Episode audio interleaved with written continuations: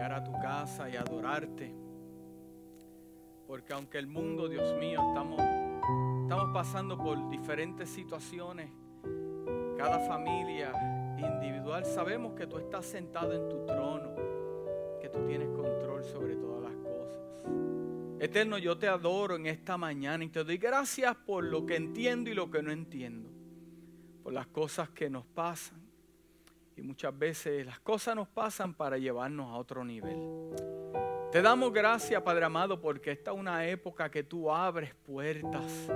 Esta es una época donde la iglesia crecerá y se va a fortalecer en tu espíritu porque cuando el hombre termina es cuando tú comienzas. Cuando la ciencia dice hasta aquí no podemos más, hasta aquí llega nuestro conocimiento, Dios mío, es cuando tú tienes eternidad. Padre amado, te damos gracias por este momento que estuvimos adorando. Gracias, te damos gracias contentos, Padre amado, porque tú tienes el control de todas las cosas. En el nombre de Jesús, tu Hijo amado, hemos orado. Amén. Bueno, buenos días, te damos eh, un cordial saludo, te enviamos un abrazo aquí desde nuestra iglesia Nuevo Amanecer. Eh, esperamos que eh, se haya conectado junto a su familia y tener un tiempo de darle gracias al Señor, eh, porque hasta aquí nos ha traído el Señor.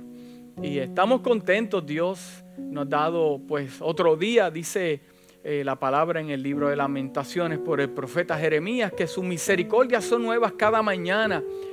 Y, y el Señor cada mañana continúa cumpliendo su palabra y lo que Dios prometió, Dios lo va a cumplir. Dios no no son como, Dios no es como los hombres que cambian de padecer. Un día dicen algo, al otro día dicen otra cosa. No, Dios se mantiene firme. Y los planes que tiene Dios con su pueblo son de bien, no son de mal, no son de calamidad, son de dar vida y que tengas en abundancia. Ese es el deseo de Dios. Y estoy aquí contento llegando hasta tu hogar, donde te encuentres, eh, para compartir un pequeño pensamiento, una historia bíblica eh, que transforma nuestra vida. Eh, saludo a, Nuevo Amanecer, a la gente que se está conectando. Un abrazo fuerte, los extraño. Tengo buenas noticias para ustedes. Ya esto va a pasar y nos vamos a poder reunir como iglesia y, y, nada, celebrar la salvación y celebrar al Señor. Eso es, eso es lo más importante. Las cosas del mundo son tan inestables y, nos podemos levantar en una mañana y recibir una noticia que todo ha cambiado. ¿Por qué? Porque las cosas en el mundo son tan inestables. Y, pero gracias que en medio de esta eh, situación, pues eh, nuestro fundamento es el Señor y aquellos que conocen a Dios no estamos hablando de los que oyen, que conocen a Dios. Nos mantenemos firmes y nuevo amanecer. Te envío un abrazo de parte de mí, de mi esposa Melisa, de todos los líderes. Eh, estamos contentos. Las cosas no se han detenido. Yo sé que pues eh, hay personas que inconscientemente han entrado en la comodidad y, ver las cosas. Pero tengo noticias para ti, esa, esa comodidad se te va a terminar pronto. Pronto vas a ir a trabajar, pronto nos veremos en la iglesia y nos vamos a gozar. Sé que cada uno de ustedes tiene un testimonio, un testimonio de lo que Dios ha hecho en este tiempo He recibido llamadas de personas que me dicen, mira pastor, yo me he reunido con mi familia a orar. Dios me ha usado para darle un mensaje eh, a, cierta persona. He escuchado también eh, testimonios de, salvación, gente llamando a sus familiares y, y Dios dándole palabra. O sea, testimonios que verdaderamente son poderosos. Y nos gozamos porque Dios hace esas cosas. Dios e, es, algo especial. Trabaja con, momentos que cuando nosotros pensamos que, que no es Dios, es Dios. Y eso es lo que vamos a aprender en esta mañana y compartir con ustedes esta hermosa historia de la Biblia. Dice la palabra del Señor. Quiero que busques conmigo, si es posible, en el libro de Hechos capítulo 27. Libro de Hechos capítulo 27. Y lo mantengas contigo en, ese libro abierto porque vamos a regresar ahí. Todos enfrentamos tormentas. Todos. Blanco, negro, japonés, chino, dominicano, venezolano. Todos en el mundo vamos a atravesar tormentas. Algunas son físicas y otras como huracanes, tornados o terremotos. Pero en medio de esta tormenta que todos enfrentamos, los hijos de Dios enfrentan tormentas. Los que no aman a Dios también enfrentarán tormentas. Dice la palabra que el sol sale para todos. Y todos, todos tendremos que en algún día llorar, estar bajo presión, bajo diferentes eh, emociones mixtas todos. Pero yo tengo una palabra para ti en esta mañana. Vamos a orar. Padre, te damos gracias porque tú eres fiel. Te amamos Dios en esta mañana. Nuestra adoración no ha terminado. Aunque no nos hemos reunido en el templo, pero nuestra adoración no ha cambiado. Yo te doy gracias, eterno Dios por tu misericordia en esta mañana. Y ya que vamos a hablar una hermosa historia de la Biblia, Dios mío, que sea una, algún versículo, algún cuento, algún, Dios mío, alguna palabra que toque los corazones en esta mañana. Con la intención, Dios mío, que nos deje un norte, nos alinees contigo. Para tu gloria, oh Dios. Transforma, tu palabra es poderosa y transforma. Gracias, Padre amado. Te adoramos, Dios. Amén. todos enfrentamos tormentas. Y usted se pregunta, pastor, ¿por qué no está predicando del altar y está predicando de las sillas? ¿Por qué? Porque yo, yo, yo quiero ver este, este mensaje de otro ángulo diferente y yo quiero que usted me vea de otro ángulo diferente. El hecho de que hay sillas vacías, eh, sillas vacías cambiará mi adoración ante el Señor. Claro que no. El hecho de que yo no me esté reuniendo en la iglesia cambia quién soy yo con el Señor. Claro que no, yo sigo siendo hijo de Dios. Sigo viviendo en las promesas de Dios. Y aunque las sillas estén vacías, la promesa de Dios sigue viva, sigue llena para mi vida. Pero hoy miles de iglesias se encuentran vacías. Pero mi pregunta es en esta mañana, en medio de esta tormenta, ¿tu adoración ha cambiado? ¿Tu intimidad con Dios ha cambiado? ¿Tu obediencia a Dios ha cambiado. Los planes que, que tenías con el Señor y con tu iglesia y con tu, tu iglesia local ha cambiado. Se supone que no, porque primeramente Dios sigue siendo el mismo. Segundo, las promesas están activas. Tercero, lo que Dios te habló proféticamente está activo. Es para ti, para mí. El hecho de que no me he reunido en la iglesia y hayan sillas vacías no significa de que Dios cambió su parecer, de que Dios también tomó cuarentena. Mi Dios no está en cuarentena.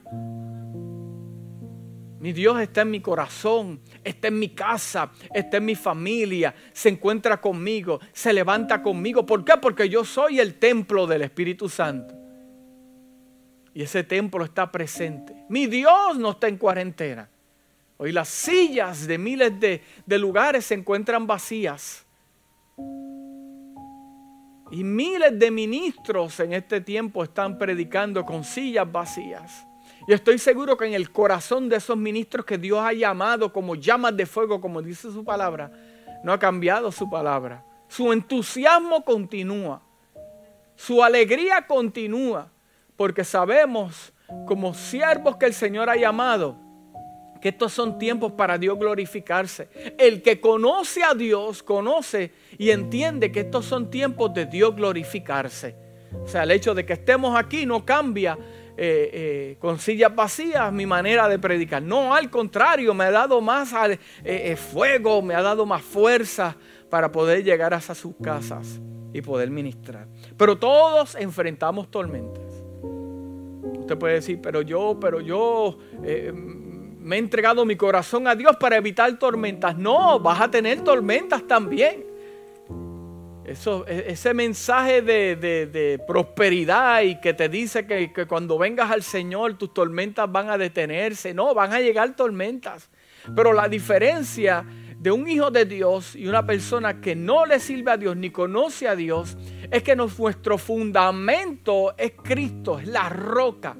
Y por lo tanto yo no me muevo, no me atormento, no me atribulo porque esperamos en el Señor. Nada me va a pasar sin que Dios lo permita. Amén. O sea, a través de estas cosas que llegan eh, tornados, terremotos, inundaciones, tormentas personales, como la muerte de un familiar, eh, problemas en el trabajo, problemas en matrimonio, dolores de cabeza por, por, nuestros hijos que nos dan. Las tormentas son parte de la vida. Yo quiero que usted entienda en esta mañana que las tormentas son parte de la vida. Inclusive las tormentas son parte esencial de la vida de un creyente. Porque sin tormentas, sin tormentas, tu vida no va a crecer. Sin tormentas no vas a alcanzar un nivel de madurez espiritual. Porque estas tormentas lo que te hacen es crear estamina para diferentes situaciones. Y me gusta como el apóstol Pablo define lo que es un cristiano. Es como si estuvieras en una competencia que tienes que correr, una competencia de alto rendimiento. Estos atletas de alto rendimiento, ¿cómo, cómo practican? Practican llevando su cuerpo a niveles altos donde su fatiga crece, donde su corazón no puede más para poder llegar a lo lejos. todos pasamos tormentas en la vida. La pregunta no es si vendrán o cuándo vendrán. La pregunta en esta mañana no es, no es si vendrán o cuándo vendrán. La pregunta es cómo yo voy a responder cuando lleguen. ¿Cuál es mi actitud cuando lleguen? ¿Cuál es mi comportamiento cuando lleguen? ¿Qué yo voy a hacer? Gente me está mirando, gente lo está mirando a usted, cómo usted se comporta como líder en su iglesia, como ministro que me escuchas en esta mañana. Te están observando. El apóstol Pablo en este libro se encontró con una tormenta que amenazaba la vida. Y durante 14 días, 14 días en el barco, estuvo en una tormenta. Cuando la, la tripulación entró en pánico, que no sabían qué hacer, Pablo se puso de pie y compartió cuatro cosas muy importantes que te quiero enseñar en esta mañana. Cuatro cosas muy importantes que te van a ayudar a mantener tu vida segura. Porque yo le prometo algo a usted en esta mañana. Esta no va a ser la primera ni la última tormenta. Es más, yo le prometo algo a usted en esta mañana. Este es el principio de grandes dolores que va a recibir el mundo. ¿Cómo es eso, pastor? Yo me conecté contigo para que tú me dieras una buena noticia. Te voy a dar buenas noticias para aquellos que aman y le sirven al Señor. Pero para el mundo lo que se aproxima es algo tenebroso, algo poderoso. Este es el principio.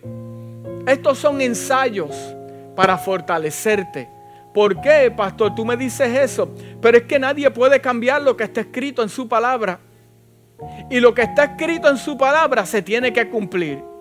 Se tiene que cumplir. Cuando dicen amén en su casa? Amén. Dicen, esta mañana te voy a dar cuatro anclas, porque todos, todos estamos en una barca. Estamos en una barca. La diferencia es quién es el capitán de mi barca.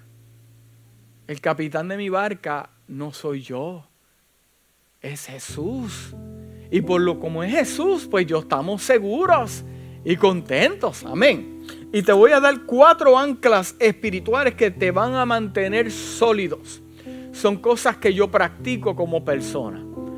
cosas que tengo a diario en mi entendimiento para ponerlas en práctica.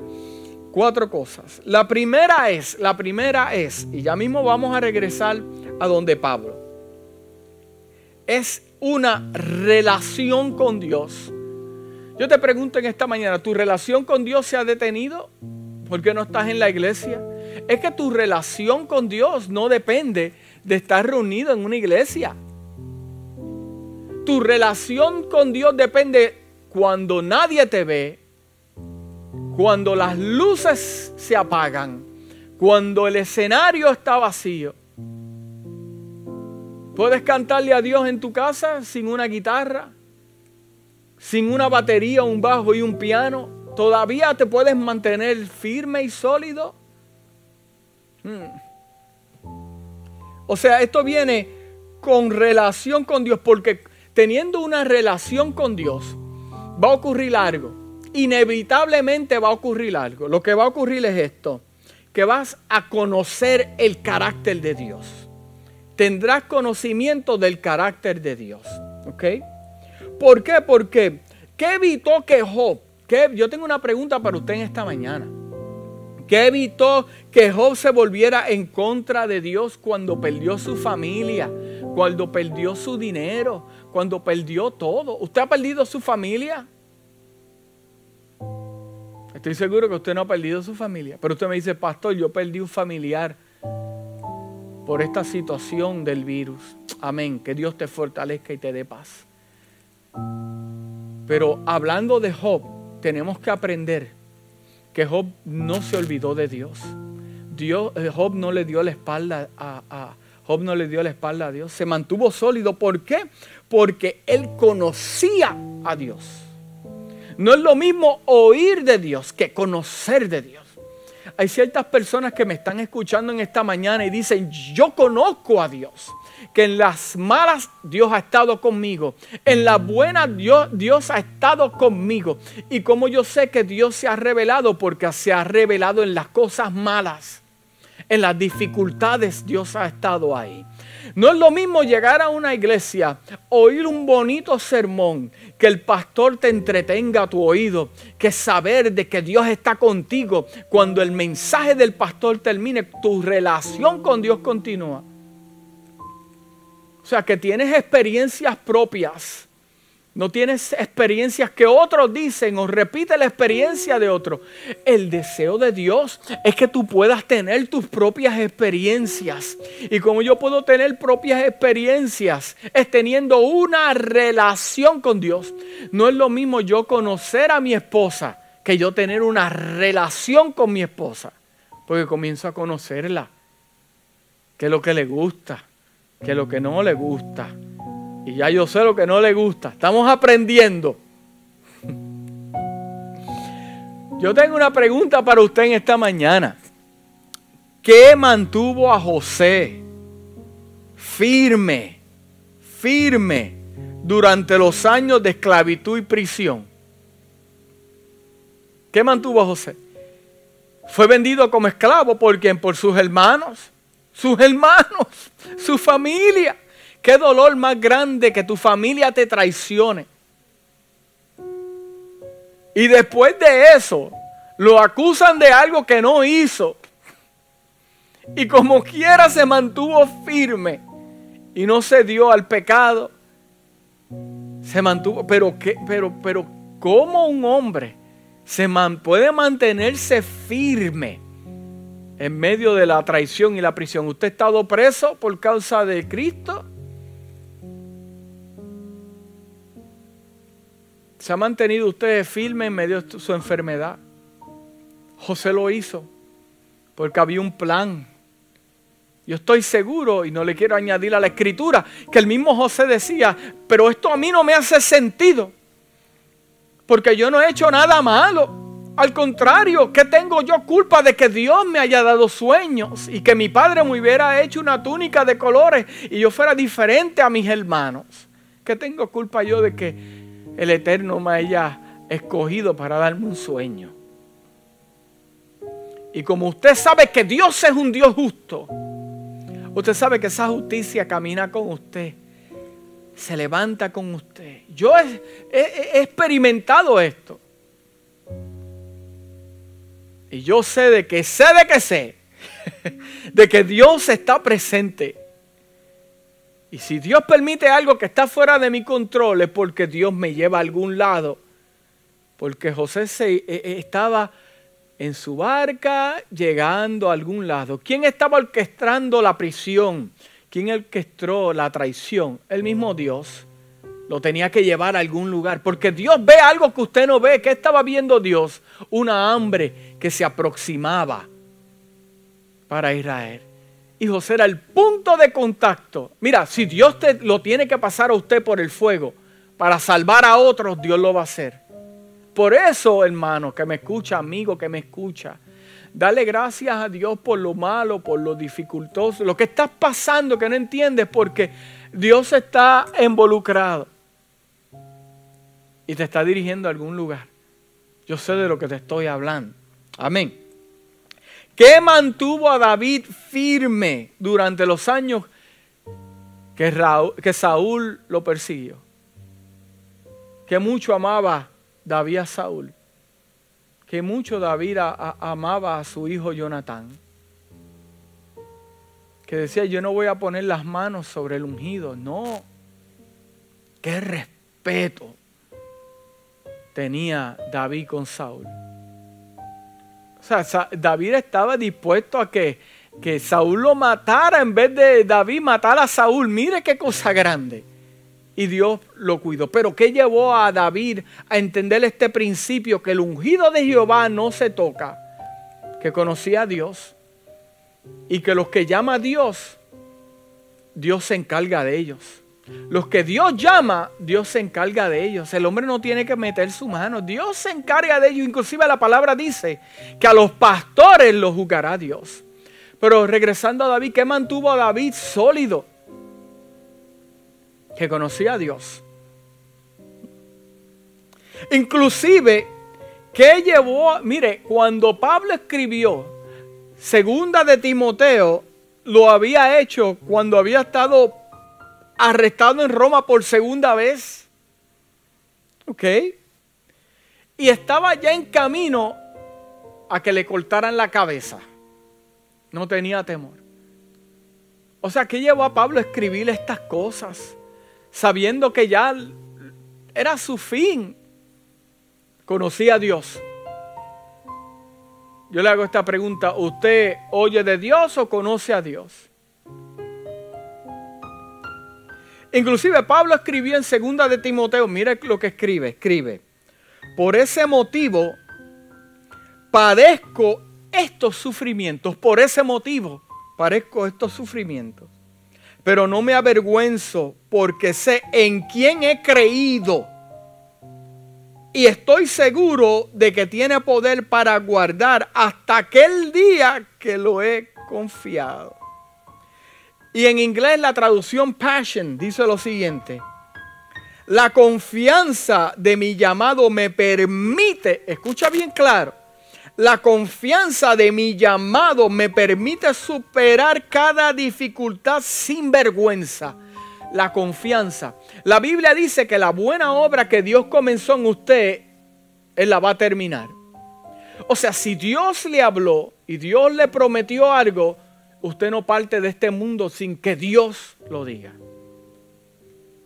Dice, porque tengo una revelación íntima de ese Dios. Mire qué poderoso lo que dice el apóstol Pablo.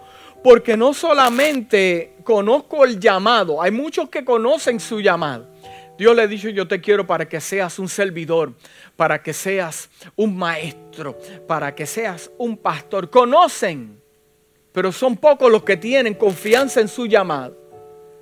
De que nada les va a pasar. ¿Cuántos tienen testimonio de esto?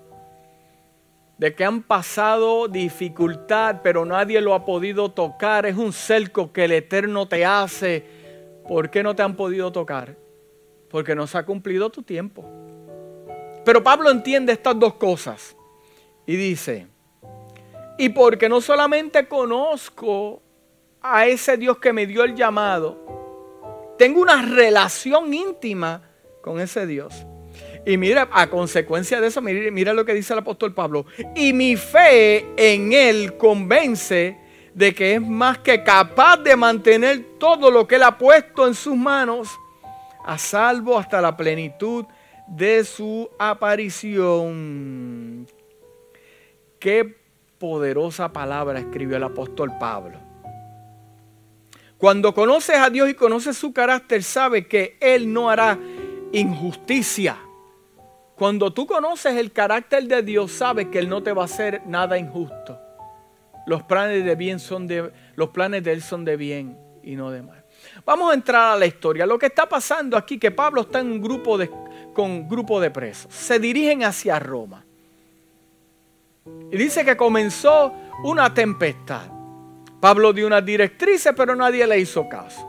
Comenzaron los vientos. Comenzaron las olas. Y el apóstol Pablo iba ahí. Se dirigían hacia algún lugar. Y vamos a ver que esto era plan de Dios, que el apóstol Pablo estuviera en esa barca, con esos presos. Hicieron, mire, léase el capítulo entero porque por, causa del tiempo no se lo voy a explicar. Pero Pablo tenía una seguridad tan poderosa que todo iba a estar bien. Inclusive Pablo le decía en medio de la tormenta, mira, coman algo porque, porque esto va para largo. ¿Y que ellos hacían? levantaban la, vera del barco, eh, eh, eh, tiraban cosas fuera de la barca para minimizar el peso, para ver si ellos trataron cuanta cosa había. Y los vientos azotaron por 14 días. Dice la Biblia, vientos huracanados. 14 días azotando. Inclusive en, en un momento el apóstol Pablo se levantó y le dijo, mira, yo le dije a ustedes que esto nos iba a pasar, pero por la pérdida de tiempo que ustedes han tenido aquí, esto se ha complicado. 14 días azotando la barca. Hmm. Ya mismo vamos a regresar. El libro de Job dice, en el capítulo 13, versículo 15, dice, he aquí, aunque Él me matare, en Él esperaré. O sea, lo que está diciendo Job aquí es, aunque la situación me mate, ya murieron mis hijos, mis finanzas, un desastre. Mi esposa me, me dijo, muérete y maldice a tu Dios. Aunque la situación me mate, escucha bien, escucha bien lo que te voy a decir, dice Job, en Él esperaré aunque el virus me mate, en otras palabras, aunque la situación económica me mate, dice Job, en él voy a esperar. No obstante, defenderé delante de él mis caminos. Defenderé delante. Oye, qué palabra sólida. Pero esto viene de un lenguaje, de un vocabulario de alguien que conoce a Dios Debemos llegar a conocer a Dios personalmente. Personalmente. No es lo mismo que te hablen del, del, amigo, del conocido, porque cuando tú conoces a alguien personalmente, tú lo defiendes. Y cuando escuchas algo que no es real, tú dices, eso es mentira, porque yo sé y lo conozco, lo he visto en momentos difíciles. No es lo mismo porque el que siempre hace comentarios por ahí y los que niegan su fe es porque simplemente no conocen a Dios. Pero te encuentras con un hijo de Dios que conoce a Dios verdaderamente, va a defender su fe. Y aunque digan Dios no ha sido fiel, él va a decir Dios sí ha sido fiel, yo lo conozco porque Él me ha cuidado en medio de la prueba. O sea, la diferencia de alguien que conoce a Dios y no conoce a Dios es que va a defender la justicia y lo que Dios ha hecho. Hmm. O sea, la pregunta en esta mañana, ¿lo conoces personalmente? Porque porque vayas a una iglesia no significa que lo conoces. Inclusive hay personas que llegan a la iglesia y traen su propio Dios. Su propio Dios, su carro, su casa, su ego, su esposa, su esposo. Pero para usted decir que Dios es el Dios de Abraham, de Isaac y de Jacob, eso significa que Él es el que guía su vida. Y ya no existe su voluntad, la tuya ni la mía, existe la de Él. Hmm. Solo porque venimos a la iglesia no significa que conocemos al Señor. Inclusive, para este tiempo, las personas del IRS conocen dónde usted vive, conocen su cuenta de banco, el número, conocen su dirección, conocen cuánto usted se ha hecho por muchos años, porque llevan récord de, de cuánto usted ha hecho. No le mienta al IRS, porque tarde o temprano van a tocar a su puerta. Pero el punto es, no lo conocen. No saben cuántas veces usted ha llorado. No saben lo imposible que usted ha hecho, el imposible para buscar el dinero, para pagar la deuda. No conocen, no conocen si nadie, alguien le prestó el dinero. No lo conocen. Así mismo hace la gente con Dios. Conoce de sus beneficios conocen que Dios lo puede sanar. Pero no es lo mismo testificar, yo tuve cáncer y Dios me sanó. Yo tuve sida y Dios me sanó. Yo tuve el virus y Dios me sanó. Yo tuve, yo perdí el trabajo en medio de esta crisis y de momento alguien tocó a mi puerta y me trajo una ofrenda, me trajo un dinero. Esas son las personas que pueden testificar que conocen a Dios. Mm. Eso nos trae confianza a nosotros. Segunda ancla que te quiero dar en esta mañana. La palabra del Señor. Y me refiero a la Biblia del Señor. Aquí encontramos fortaleza. Si tú eres un cristiano, un hijo de Dios, y no entras en la palabra, tendrás conflictos. ¿Por qué? Porque en esta palabra yo encuentro la palabra profética más certera y más sólida. Como hijo de Dios, como yo conozco parte del carácter de Dios a través de su palabra. Dice, ¿por qué? Porque la palabra de Dios me da estabilidad en un mundo inestable.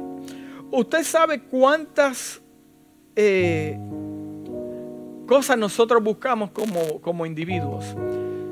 Todos buscamos estabilidad. Inclusive muchos se mudan de, de, diferentes lugares, de tu país, de Centroamérica, Suramérica, el Caribe, para, para, buscar estabilidad. Eso es lo que están buscando, que puedan tener estabilidad con sus hijos, buena educación, eh, estabilidad financiera. Todos buscamos estabilidad, todos, todos buscamos estabilidad. Buscamos estabilidad económica, trabajos emocionales, estabilidad emocional. Eh, buscamos estabilidad en nuestra salud, que podamos tener los mejores médicos, el mejor sistema eh, de medicina posible. Pero usted sabe algo, que todas esas cosas existen en un mundo inestable.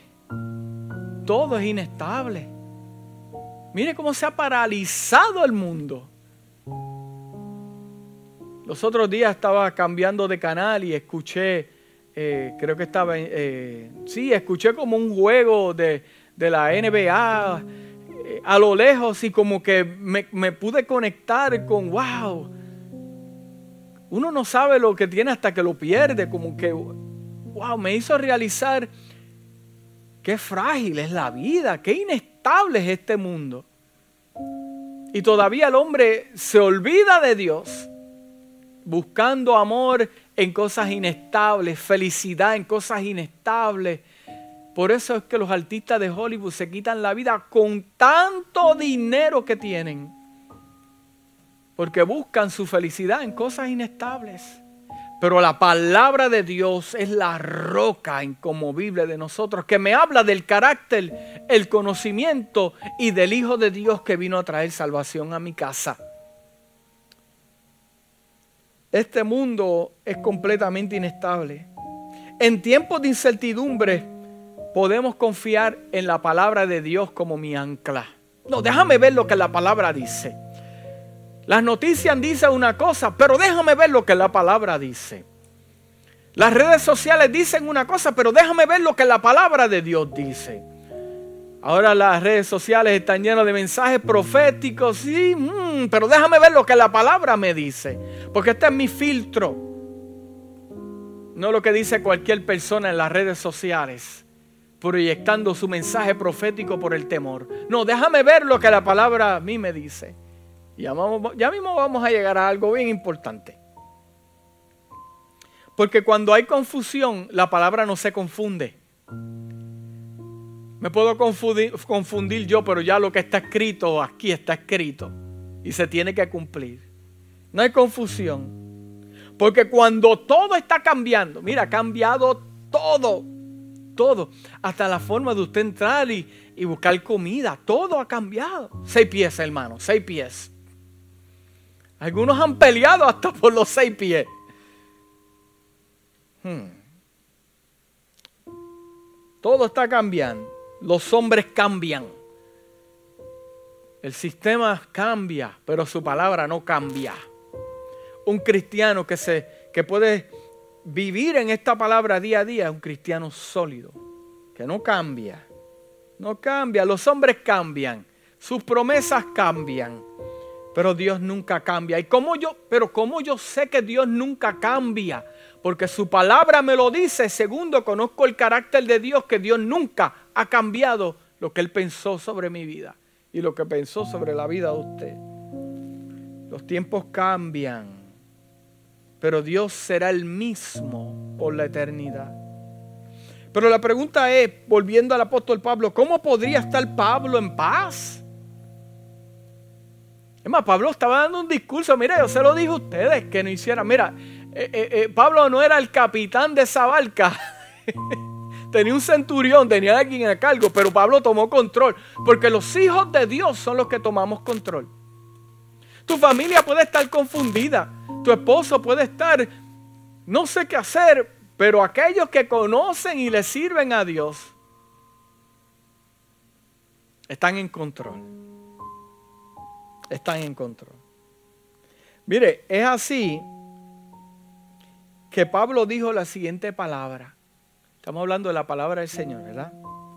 Pablo dijo que él tenía una confianza. Miren, miren lo que le voy a enseñar. Miren lo que le voy a enseñar. Préstame atención. Pablo le dijo estas palabras a, a la tripulación.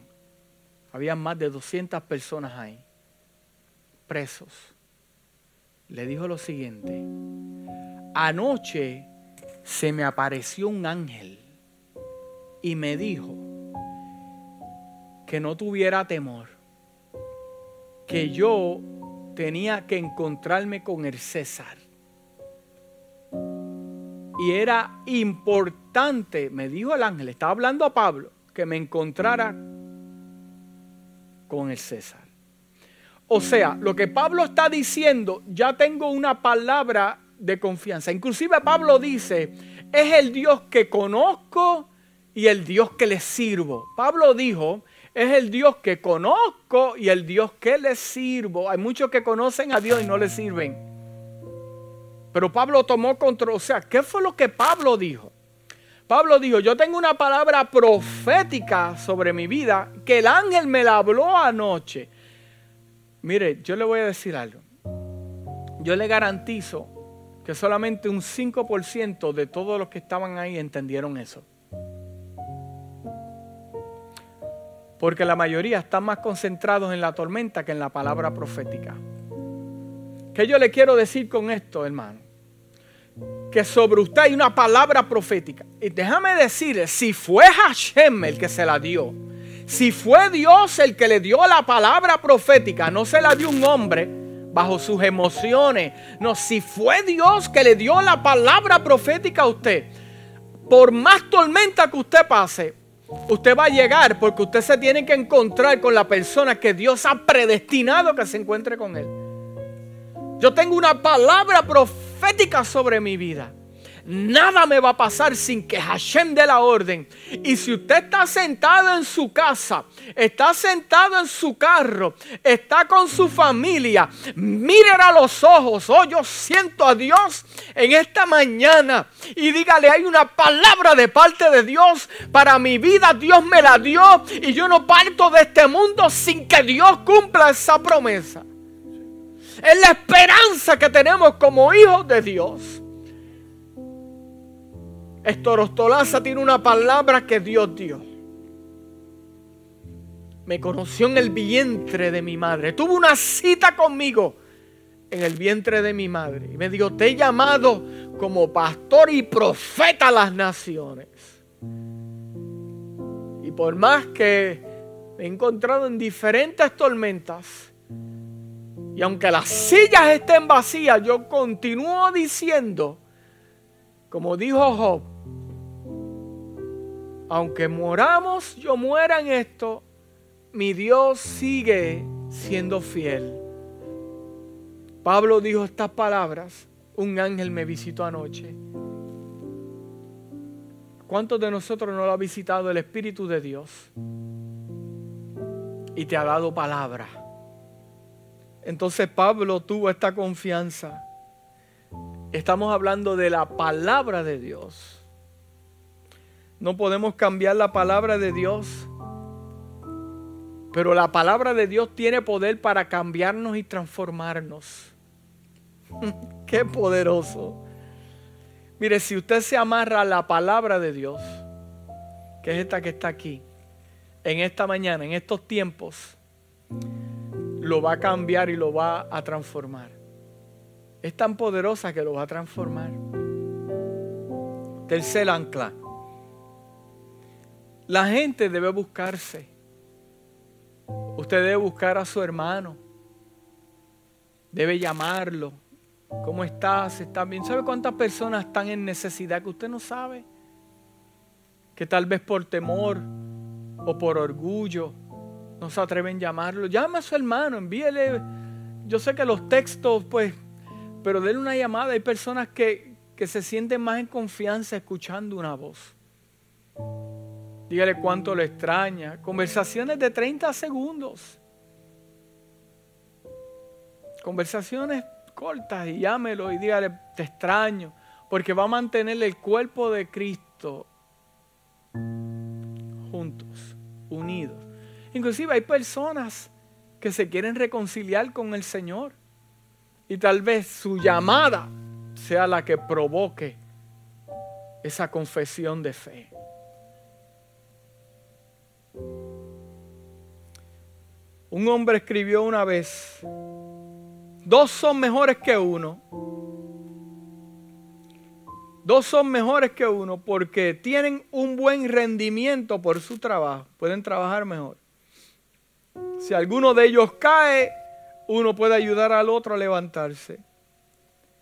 Pero lástima cualquiera que caiga solo y no tiene a nadie quien lo ayude a levantarse. Además, si dos se acuestan juntos, se mantendrán calientes. Pero ¿cómo se va a poder calentar uno solo?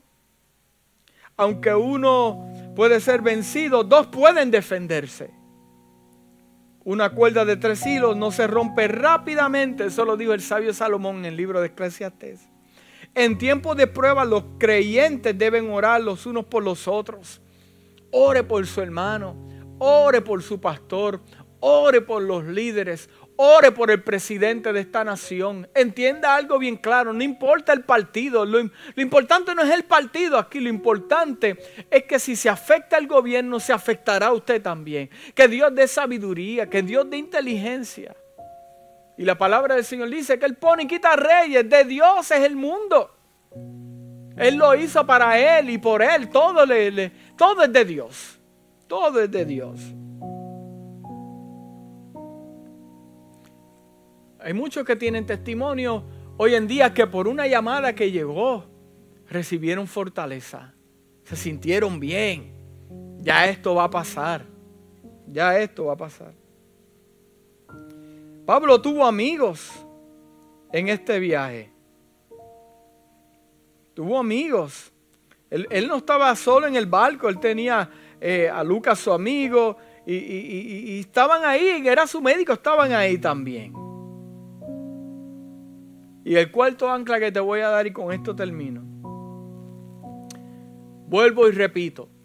Estuvimos hablando el jueves sobre un tema que me encantó, me llegó mucho a mi vida. Y, y si no tienes la oportunidad, no lo has escuchado, pues escúchalo porque te va a ministrar. Y en esto hay que tener resistencia y ser paciente. Estos dos elementos Pablo los puso en práctica.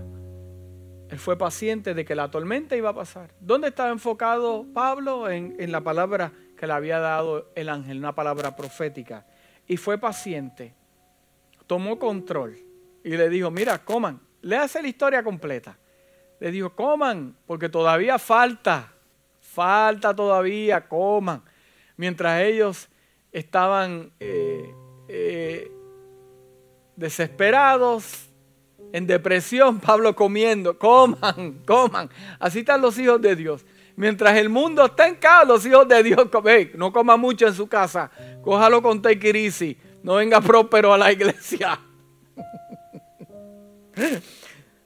Mantenga resistencia y sea paciente. Mire, un famoso pastor se encontró con uno, con un amigo ministro y le dijo, muchacho, yo he pasado una prueba tan y tan y tan grande que me llegó al alma, a los huesos. Y ya estaba perdiendo mi fe en Cristo.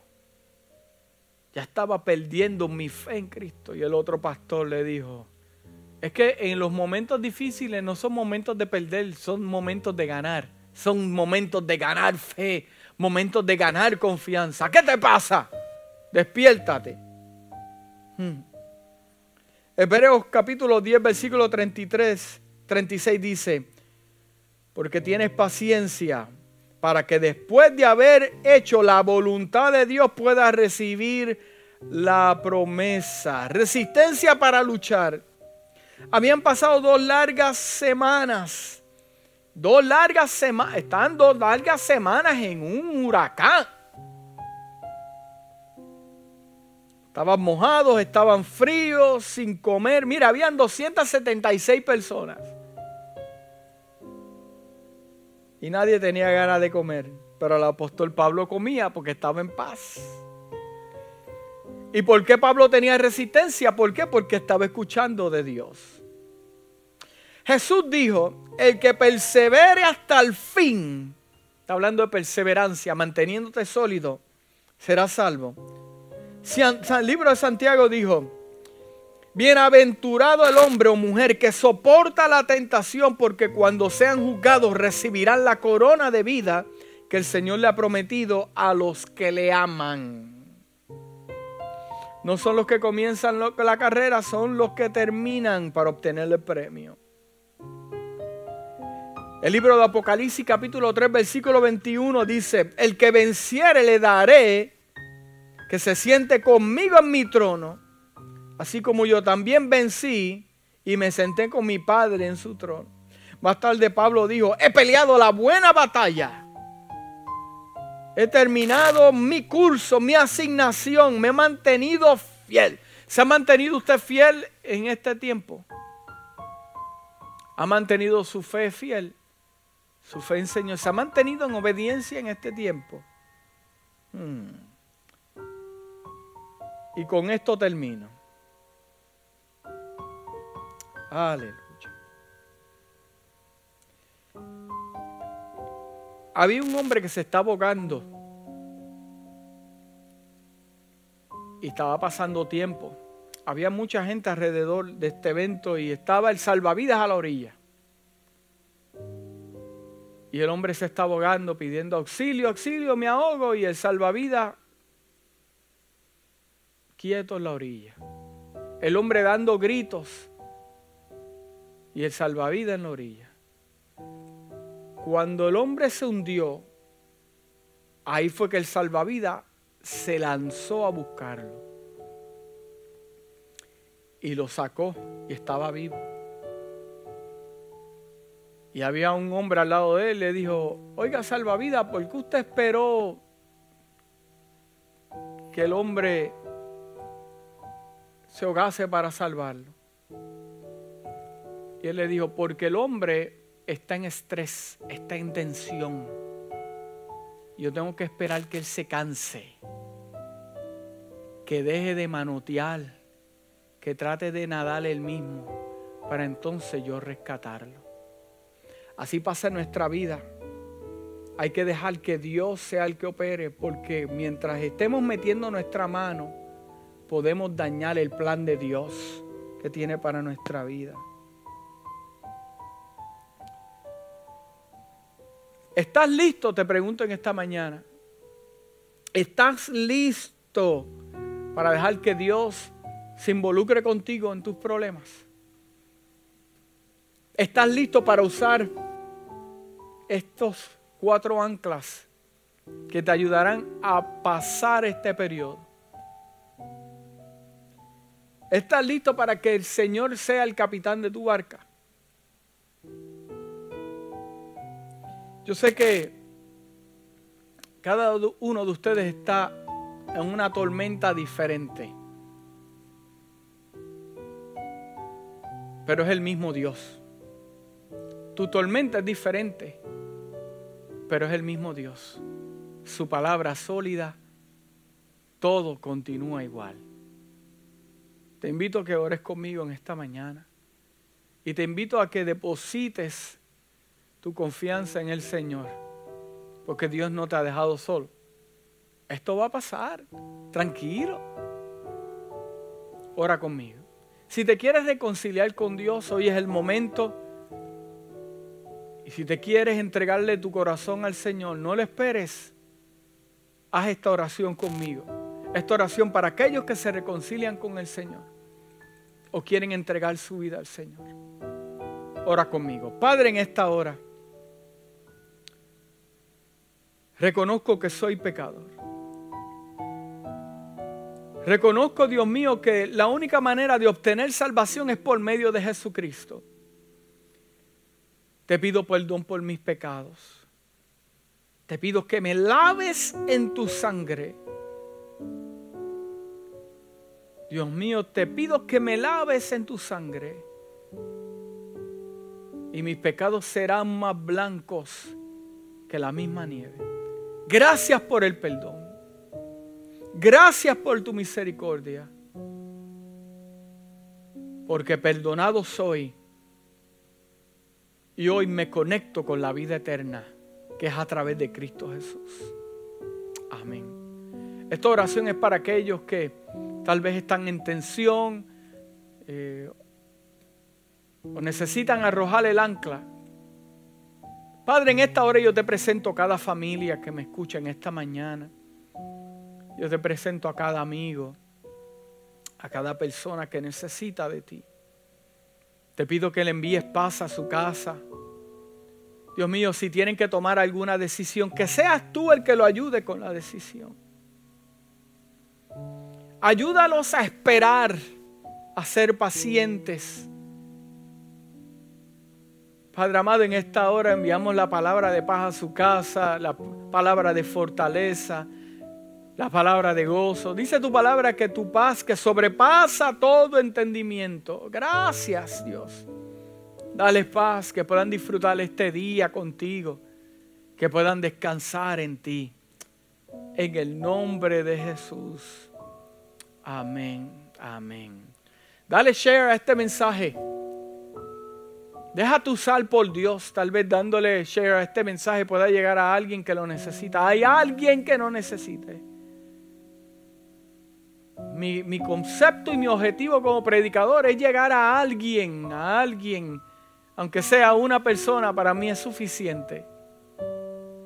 Yo me gozo en los números pequeños como el Señor. Dios es un de números pequeños. Amén. No te olvides de darle a Dios lo que es de Dios. Y en esta mañana es el momento especial para darle una ofrenda al Señor. Tu casa continúa. Tu iglesia la has mantenido. Está bella como la dejaste. Bella como la dejaste. Y ya mismo nos vamos a reunir. Y nos vamos a gozar. Y vamos a comenzar con las medidas importantes que tenemos que hacer pues, para cuidarnos, porque hay que usar la sabiduría, amén. Y vamos a hacerlo, poco a poco lo vamos a hacer, pero nos vamos a gozar y vamos a ver la gloria del Eterno en la casa. Amén. Así que esta mañana es para... Yo quiero orar por tu semilla en esta mañana. Que Dios te la multiplique. Padre, cada semilla en esta mañana que se siembra para tu reino. Padre amado, es semilla que tú nos has dado. Sembramos juntamente con ella gozo, paz, alegría. Padre amado, sabemos que tú la vas a multiplicar. Hasta aquí nos has traído, dice la palabra, que te damos lo mejor, no lo que nos sobra, y te honramos con todos nuestros bienes, con todo lo que nos llega a la mano. Esta mañana, Dios mío, te vamos a honrar con semilla, con semilla nueva. Te mereces lo mejor, Hashem. Te mereces lo mejor, no la porquería ni lo que nos sobra. Te mereces lo mejor porque tú nos das lo mejor. Y lo mejor fue Cristo. Gracias, Padre. Amigo, hermano, te amo en el Señor, te extraño tanto. Estoy loco de verte. Estoy loco pues de verte tus ojos. Y qué bueno, nos vamos a sentir triunfadores que pasó esta tormenta y estamos todos aquí. Estoy loco de compartir contigo. Lo di gracias a Rosmal que estuvo con nosotros adorando al Señor. Gente preguntando por Rosmal. Pues ahí la tienes para que te goces con ella. Amén. Nos gozamos. Mi esposa te envía saludos. Le doy gracias a los que nos han ayudado eh, para hacer este servicio posible, a Carlos Bron, a Eric. Ya prontamente vamos a seguir expandiendo. El Señor está en su casa, está con sus hijos. Tenemos palabra profética en esta casa y Dios no va a terminar hasta que cumpla, porque hay que compadecer ante el César. Amén. Bendiciones en Jesús, mucha paz, que pases un día súper y sé próspero, disfruta tu vida. Bendiciones. Bye bye.